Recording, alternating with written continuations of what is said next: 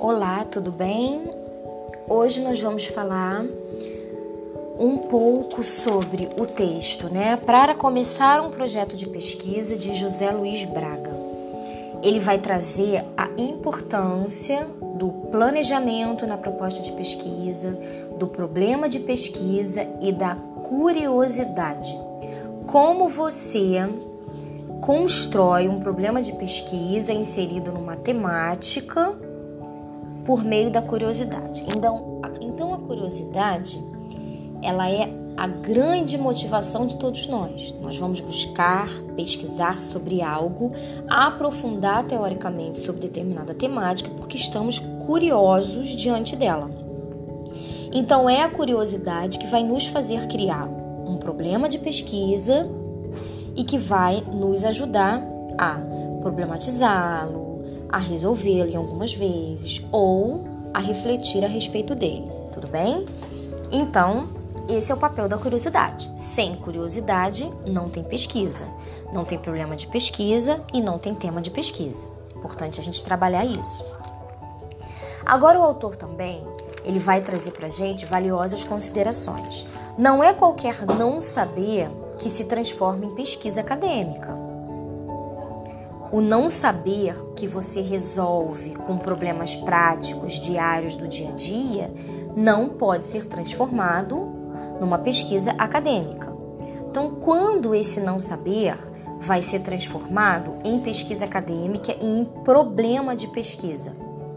Quando você vai teorizá-lo, ou seja, quando você vai aprofundar o seu conhecimento sobre essa situação que pretende refletir ou buscar uma solução.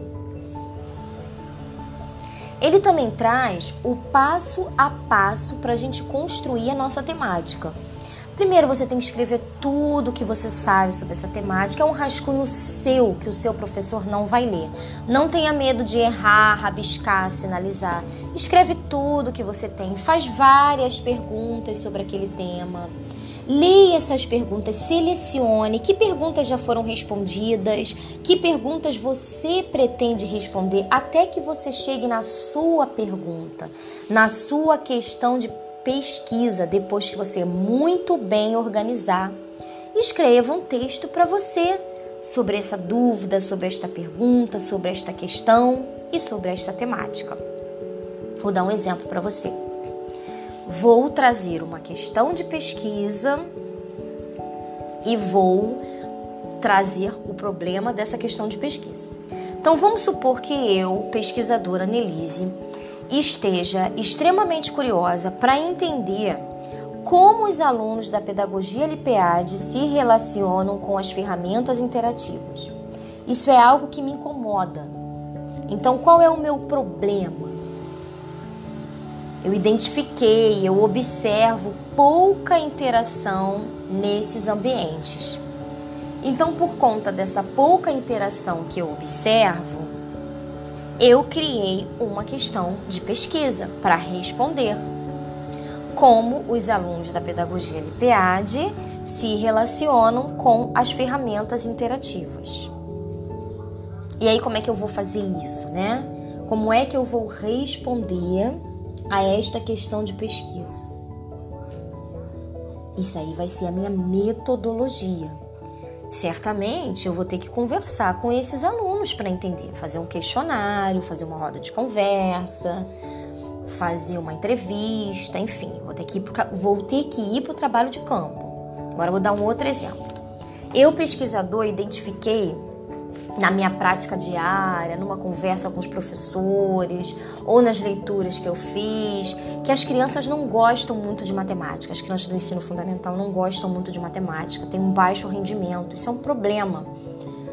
Então eu fiquei curiosa para entender esse processo. E aí eu trago a seguinte questão de pesquisa: como jogos matemáticos podem contribuir na aprendizagem matemática barra desempenho das crianças no ensino fundamental. E aí eu posso descobrir a questão dos jogos na pesquisa bibliográfica ou mesmo em turmas que aplicam, né, esse tipo de recurso e que aí você identifica que as crianças ficam super animadas, aí você faz uma comparação para aquela turma que não aplica os jogos, né, que é aquela matemática tradicional, com a turma que aplica e você pode traçar a diferença do perfil. As crianças participam mais aqui, não participam mais ali. Vou dar um outro exemplo aqui de um problema. As crianças, eu identifiquei que as crianças precisam muito, as crianças especiais, né, que têm necessidades especiais, precisam de muita atenção da família. Então não teria a família um papel interessante, então eu identifiquei que a falta, às vezes, da família é, dificulta a aprendizagem dessas crianças. Então tem uma, um problema. Então criei uma questão de pesquisa. De que maneira a presença da família pode melhorar o desempenho das crianças com necessidades especiais, né? Com as crianças especiais. De que maneira isso pode acontecer? Então, como é que eu vou saber isso? Eu posso fazer uma pesquisa bibliográfica, eu posso conversar com a direção, a coordenação, os professores para entender na concepção deles, né? Porque aí eu não vou estar. Tá, eu tenho que falar que na concepção deles de que forma a família pode estar melhorando, porque eles vão falar que a família frequenta a reunião, que a família está sempre perguntando, que tudo que manda para casa é, faz o trabalho com a criança. Então, assim, na concepção deles, vocês vão ou você, vocês podem conversar com a própria família para entender como é o dia a dia deles, como é que eles participam da escola.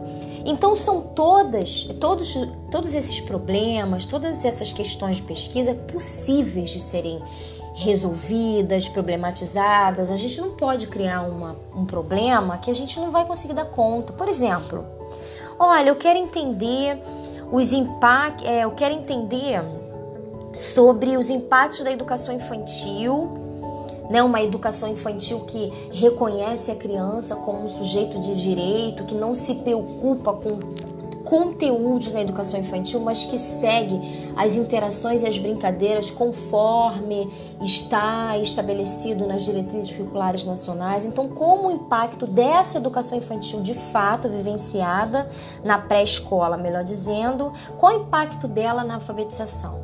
O que você vai falar isso? Como é que você vai descobrir isso? Você vai acompanhar essa criança desde a educação infantil até a alfabetização? Você vai conseguir dar conta dessa pesquisa enorme, imensa? Então, se você não vai conseguir dar conta dessa pesquisa, não é um problema de pesquisa concreto, factível, fácil de resolver.